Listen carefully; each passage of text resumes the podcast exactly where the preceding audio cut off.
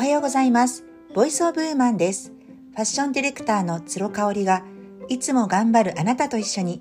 生きやすさって何？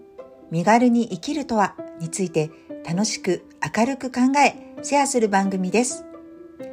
あっという間に週末ですね。皆様いかがお過ごしでしょうか？えー、福岡は私の住む福岡は雨が続いておりましてこれでね桜も散っちゃいましたけれども今年はなんかあの車からとか新幹線からとかあのもしくは散歩途中であのたくさん桜が見られたなというふうに思っています。社会人の時とかってこんなにね桜をじっくり見ることとかってなかったかなって記憶しているんですよね。夜型だったので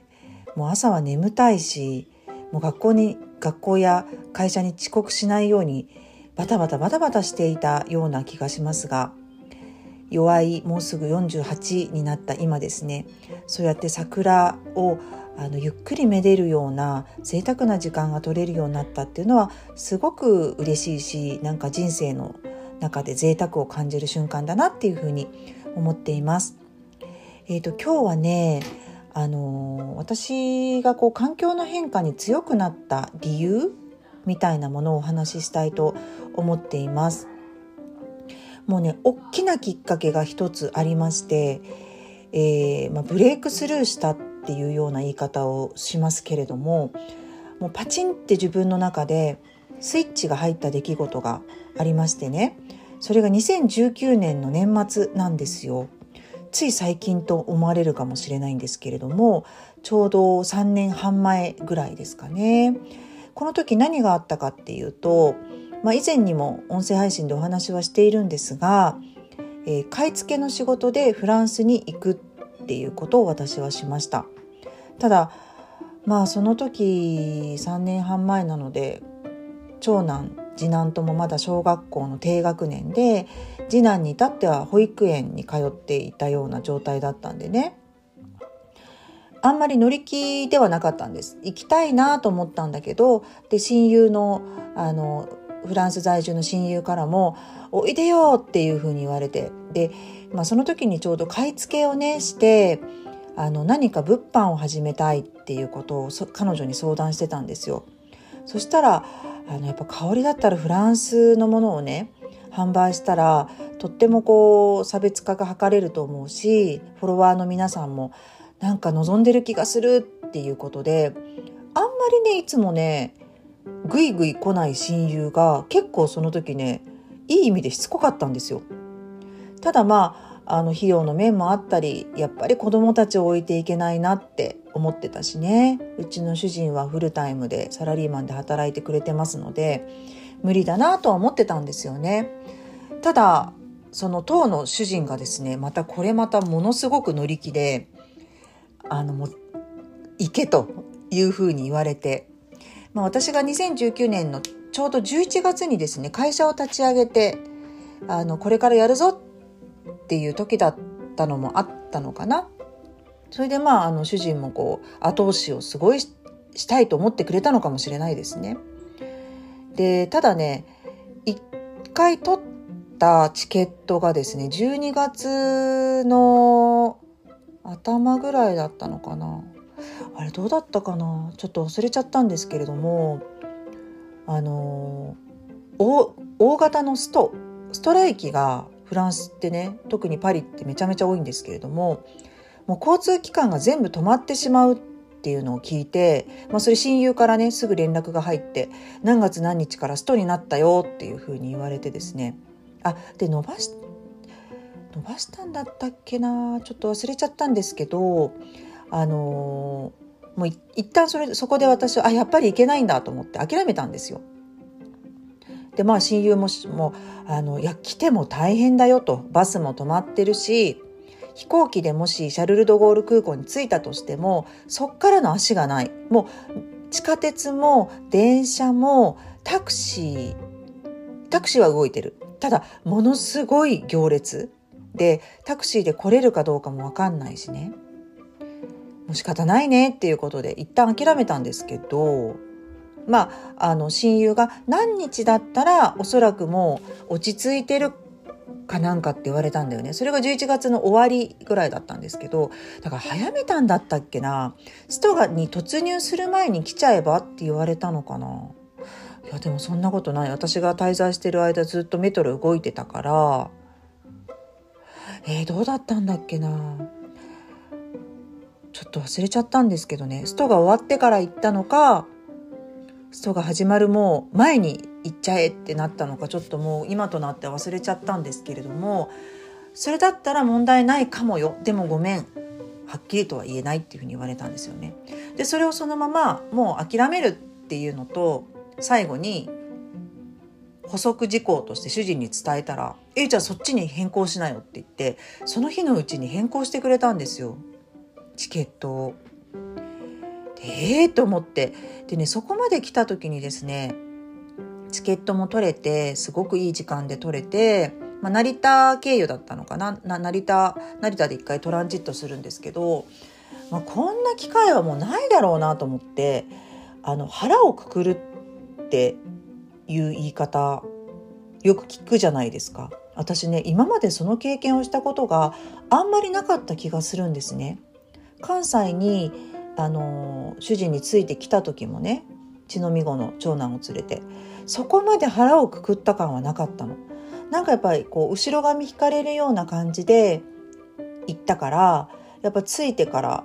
しばらく経ってなんか生活に慣れてきたらものすごく不満が出てきちゃってっていう愚痴も多かったような気がするんですけど今回のそのフランス行きに関してはもう腹をくくろうって決めたんですね。で全て全て主人がもう子供の世話も全部するから1週間行っておいでって言ってくれて6泊8日かなんかで行ったんじゃないかなって記憶してます。でそのうちずっとねあの親友のお家にお邪魔することになるんですけれどもあのそれももう全然いいよってウェルカムで言ってくれてで行きのあの飛行機の中でねでままず成田に飛ぶんですよ。関空関空から？伊丹からかな？伊丹から、えーと、成田に飛んだんだと思うんですけれどもあのその時もですねあの子供たちと離れて時間が取れてゆっくりなんかもう本とか読みながらそれこそ音楽とか聴きながらボーディングを待ってるっていうその時間だけでまずもうものすごい貴重でね結構ワンオペで頑張って子育て頑張ってた時期なんでもう成田から主人に LINE をしてもうねこの一人時間だけでももうすでにありがたいともうこれで家に帰っても私後悔ないわみたいなかっこ笑いみたいな感じで LINE したんですよね。でそっからあのフランスに行く道中もですね本当にゆっくり映画を見たりとかもう誰にも邪魔されずに、ね、眠れたりなんかしていてああもう本当幸せだなとこんな機会をいただけて本当にありがたいなって思いながらも感謝の気持ちでパリに着いたんですよね。でまあストライキがあるかもしれないしタクシーも捕まらないかもしれないしなんか嫌なことが起きるかもしれないしっていうことであそうだ最初のね3日間ぐらいはねあの親友のパートナーであるフランス人のパートナーのいとこのお家に泊まってたんだ一人で。そうそうそうそうそうそう。だからあの鍵をもらってねもうど真ん中なんですけど本当に便利な場所に一人で3日間ぐらい過ごしたんだよね。そうそうそうそうそうそう。でももう何があっても文句は言うまいってもう本当にそれこそ腹をくくってフランスに到着したんですね。で正直いろんなことがありましたこのその1週間の間めちゃめちゃ寒いっていうのもあったしあとは生理になっちゃったんですよね私。でそのいとこのマンションを借りり借りるし真っ白いシーツにもう経血がつかないようにとかすごい思ったんだけどもそんなのも全然気にせずあのもう生理になっちゃったなみたいな感じで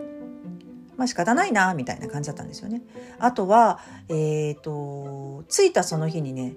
親友にまあ鍵をもらったりとかするので一緒にご飯を食べに行ってまたそのご飯屋さんがめちゃめちゃ良かったんですよ。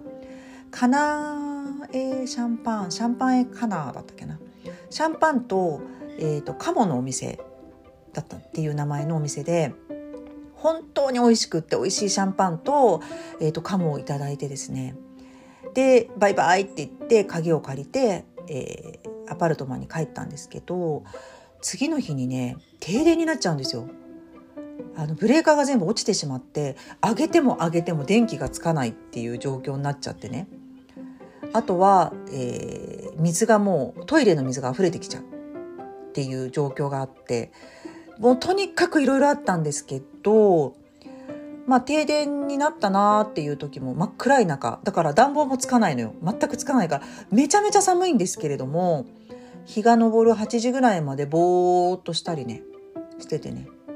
うん、なんか瞑想したりとかぼーっとして。いやそれでもやっぱりありがたいなってこうやって来させてもらえて大好きな国にまたね5年ぶりだったんですけど56年ぶりに帰ってこられたなみたいな感じでぼーっとしながら外を見てて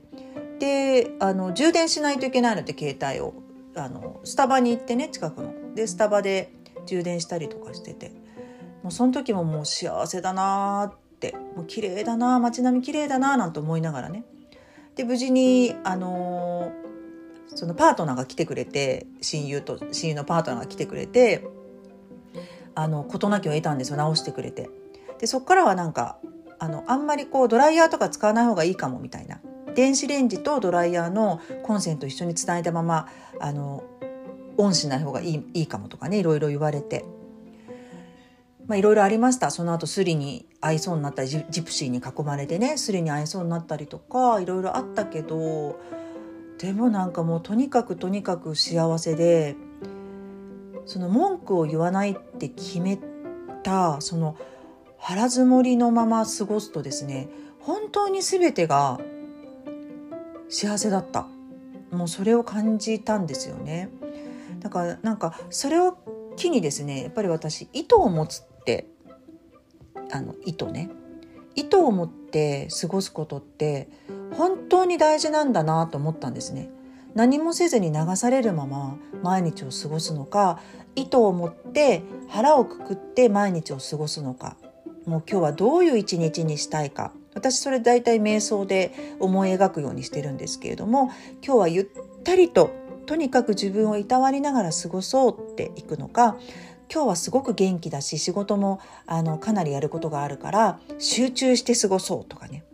そうやって意図を持って過ごすっていうことがどれだけ自分のなんか充実満足度を生活の満足度を上げてくれるんだろうっていうのをねそのフランス旅行をきっかけにものすごくあの実体験として自分の中に落とし込むことができたんですね。でそこからですねフルフルを立ち上げていろいろビジネスをやり始めたりフリマをやり始めたりねあとはやっぱ人間関係の断捨離に対してもそうですもうやっぱ切ることが怖かったんだけれども意図して1日1週間1ヶ月365日過ごすようにするとですね、まあ、私も365日フルフルで意図して生活できてるかっていうとそんなことはないですけれどもできるだけそれをね努めようとするようになってからそのやっぱり自分に必要な人そうじゃない人、うん、とご縁をこう切っていくっていうことに対する恐れがね全くなくなってきたんですよね。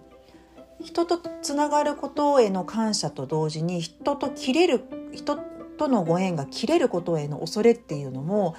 手放せたっていうのがねめちゃめちゃ大きかったです。だから何を言いたいかっていうとですねその意図を持って何かをする一日を過ごすっていうことがすごく大事だからこそ私は環境が変化することに対して恐れがないんですよねだから大好きな関西を離れてこの新天地に来ようって決めた時ももう腹をくくったんですよ。もう本当にフランスに行った時と同じような感じでした。だから何を主人から言われてもマイナスのことを言われても心配なことあるって聞かれたことも何度もあります。でもないっていうふうに答えてたし本当に腹をくくるとないんですよ。見えてこないんですよね。なんかねそんなことを今日お伝えしたいなというふうに思いましたなんかどなたかの参考というか励みにあのなるといいなと思って配信をしております。今週もお付き合いいただきましてありがとうございました。ぜひご感想などお寄せくださると嬉しいです。それでは皆様素敵な週末をお過ごしください。